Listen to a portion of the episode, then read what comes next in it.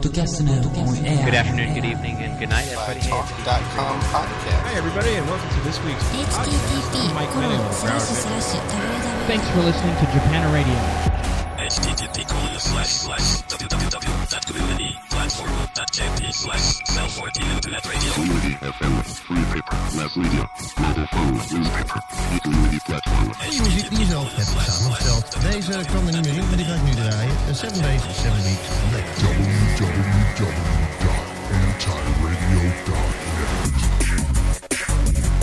Portugal é um mercado muito interessante para o fabricante dos iPods a partir do momento em que o crescimento de vendas foi no ano passado de 400%. Portugal também é um dos países com loja do iTunes Music Store e os resultados são animadores. Revelações do diretor de marketing da Apple Portugal, Nuno Oliveira, numa conversa sobre podcasting.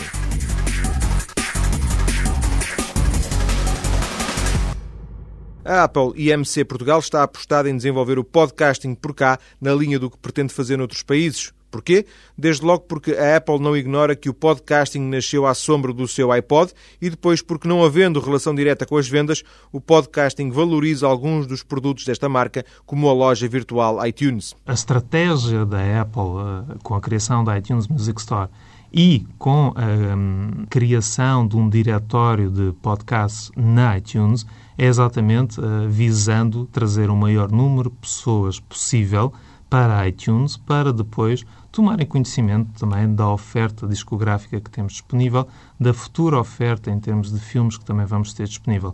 E, portanto, mais uma vez, é uma excelente alavanca, um excelente hum, fator de atração de potenciais consumidores, seja da aquisição de músicas via formato digital, seja também, eh, mais tarde, através do conhecimento dos produtos, dos produtos como o iPod e também os produtos Macintosh.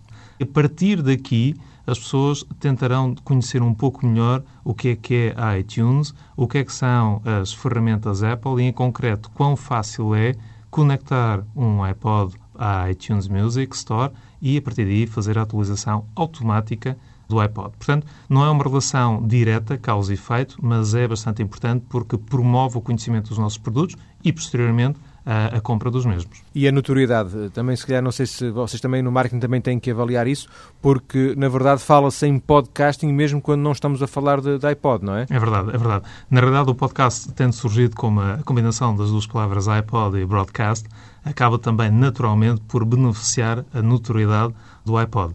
É curioso que, que ainda há relativamente pouco tempo estávamos numa faculdade, estávamos a falar de podcast e as pessoas diziam não podcast, mas iPodcast. E, portanto, naturalmente que a própria marca beneficia, em termos de notoriedade, desta relação próxima entre o nome iPod e uh, o nome podcast.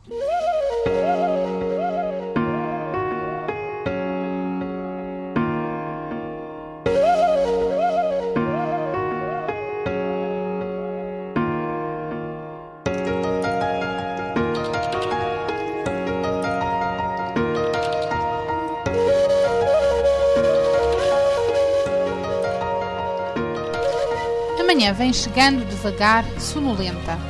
Três quartos de hora de atraso, funcionária relapsa. Demora-se entre as nuvens preguiçosa. Abre a custo os olhos sobre o campo.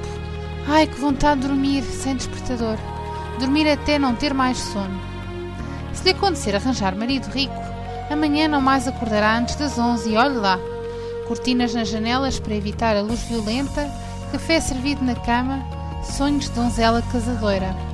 Este é um dos vários podcasts educativos que surgiram nos últimos meses e a aposta da Apple Portugal passa precisamente pelos podcasts educativos, principalmente ligados a universidades. Há, por exemplo, um protocolo assinado com a Universidade de Lusíada que irá permitir aos alunos desta escola ter algumas aulas em podcast. Existe uma aplicação que é o Speedy Lecture, associado ao podcast, que permite o seguinte.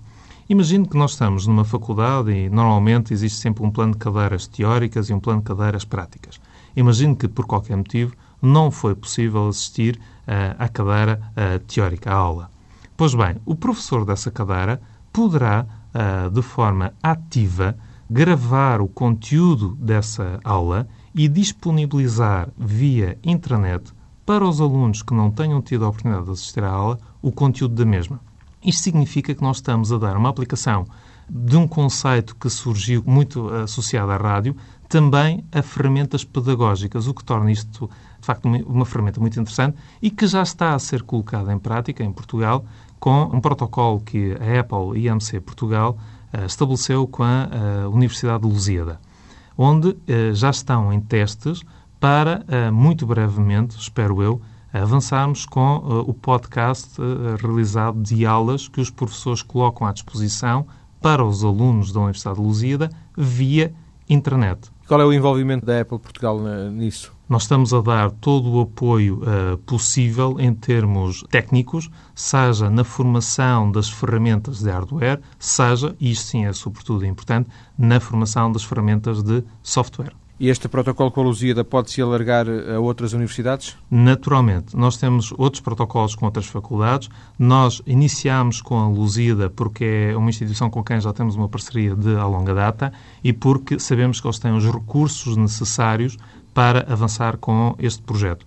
Naturalmente, aquilo que acreditamos é que outras faculdades com quem nós já temos protocolos vão também assumir este projeto porque ele faz parte, não do futuro, mas faz parte do, de um presente muito, muito, muito atual. Mas, garante Nuno Oliveira, como a ideia não é ficar pela Lusíada, existe mesmo uma divisão na Apple IMC Portugal especializada em ajudar quem nas universidades quiser avançar com o podcast. Com toda a certeza. Nós, inclusive, temos dentro da nossa estrutura, nós temos eh, alguém que é responsável exclusivamente pelo mercado da educação, porque é um mercado extremamente importante para nós e porque o advento do, do podcast é também uma excelente forma de nós conseguirmos chegar mais rapidamente em um maior número de escolas. Na realidade, para construir um podcast hoje em dia, se puder utilizar uma ferramenta como o iLife, que é um software que vem em todos os Macintosh que as pessoas possam adquirir, é super fácil construir um podcast seja um podcast de áudio, seja um podcast de vídeo, porque basta carregar num botão e automaticamente os seus conteúdos ficam disponíveis na web. A velha espertalhona. Era uma vez uma velha que vivia no campo com um netinho. Uma noite acendeu o lume para fazer a ceia e disse ao pequeno que fosse debaixo da cama buscar uma alcofinha que lá estava com ovos. O rapaz foi, mas começou de lá a gritar, cheio de medo. Minha avó, venha cá ver, estão aqui uns olhos a luzir, venha cá, venha cá. Ela foi ver e encontrou lá um homem com cara de ladrão. Não se deu por achada e disse: Ai, não te aflijas. É um pobrezinho que se recolheu na nossa casa. Venha cá, irmãozinho, deve estar com muito frio. Venha aquecer-se ao meu lume e comeremos uns ovinhos. O homem saiu de lá agradecendo e dizendo que estava ali por causa do frio. Acrescentou que tinha visto a porta aberta por isso entrara. A velha dava-lhe toda a razão e foi levando para a cozinha.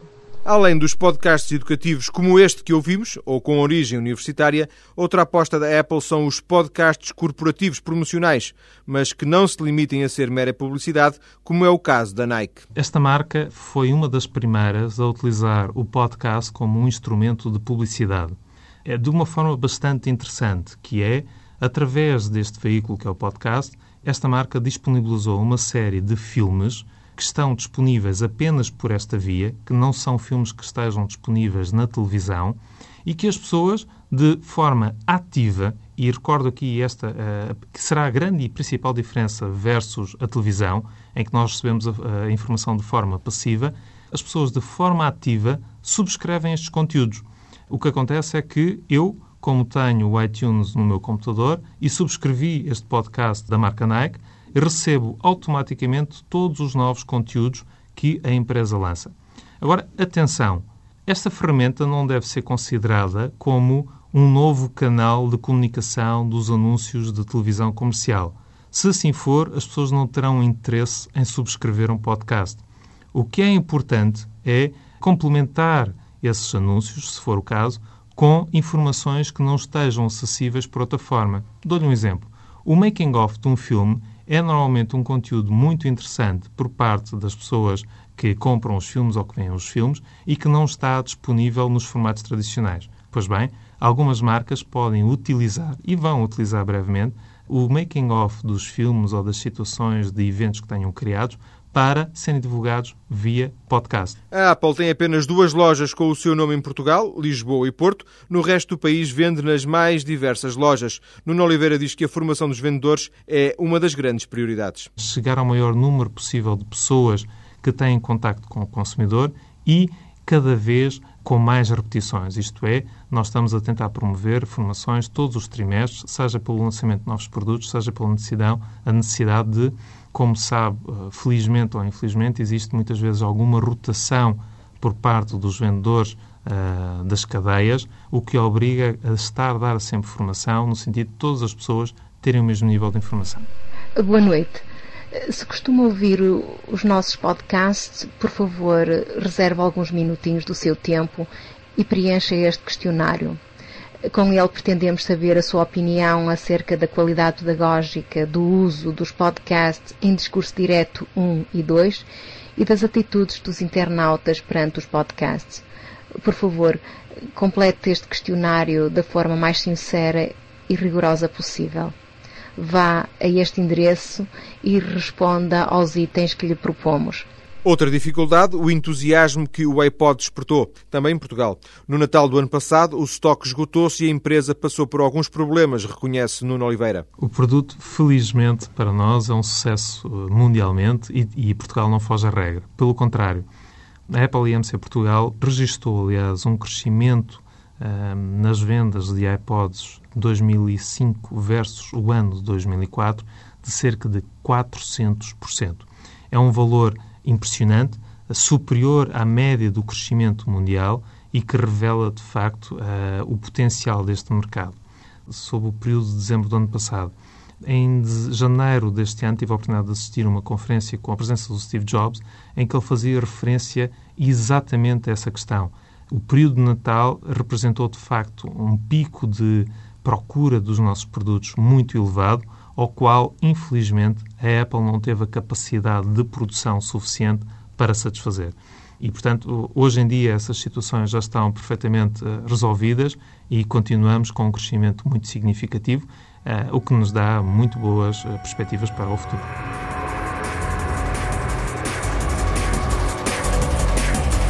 O nome impôs-se mesmo para quem não simpatiza com a Apple ou com os iPods. Mas a marca não quer limitar-se a beneficiar dos resultados de um golpe de gênio que é o pequeno leitor de música ou vídeo. Aposta em fomentar o podcasting para ajudar a desenvolver os seus produtos e já agora a consolidar o nome, mesmo que isso provoque alergia a alguns realizadores que preferiam não estar associados à marca da maçã. Devo-lhe confessar que, de facto, não temos, felizmente, um, feedback negativo como esse que está de alguma forma dar-me conhecimento, até porque o podcast acaba por não ser uma relação direta com o iPod e, portanto, as pessoas, pelo facto de dizerem podcast, não estão a fazer publicidade direta ao iPod. Estão, sim, a fazer publicidade a uma nova forma de divulgar conteúdos, a que foi uh, naturalmente batizada como podcast. Portanto, não tenho conhecimento dessa associação negativa que me fez referência agora. Os três podcasts educativos referenciados neste penúltimo rádio.com, arquivos áudio da professora Teresa, Contos Populares Portugueses e Discurso Direto 1, podem ser descobertos em promenor na página da TSF.